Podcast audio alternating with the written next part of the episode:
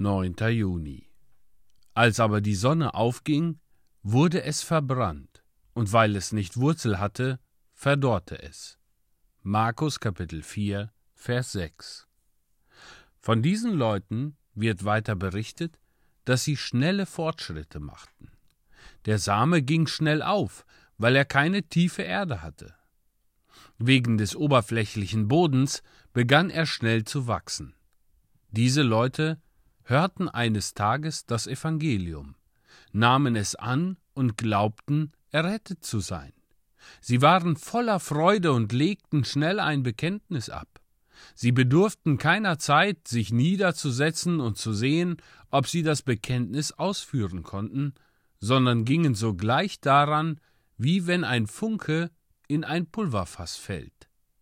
Sie legten ein Bekenntnis ab und in der nächsten Woche lehrten sie in der Sonntagsschule.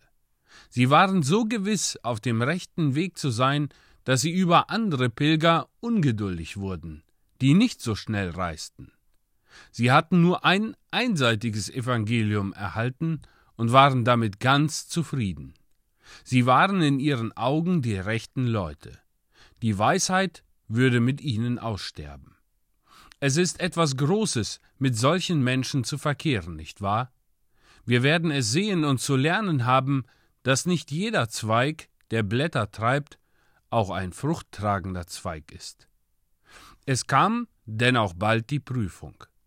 Der Same war aufgegangen, aber bald ging auch die Sonne auf und fing an, ihn auszudörren.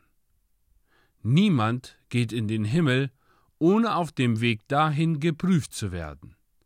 Ungeprüfter Glaube ist kein Glaube.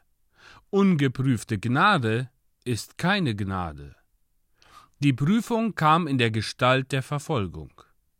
Ach, wie viele von denen, die das Wort mit Freuden angenommen haben, würden ihr Christentum verleugnen, wenn Scheiterhaufen aufgebaut würden und wenn ein Gefängnis für sie bereit wäre, in dem sie liegen müssten.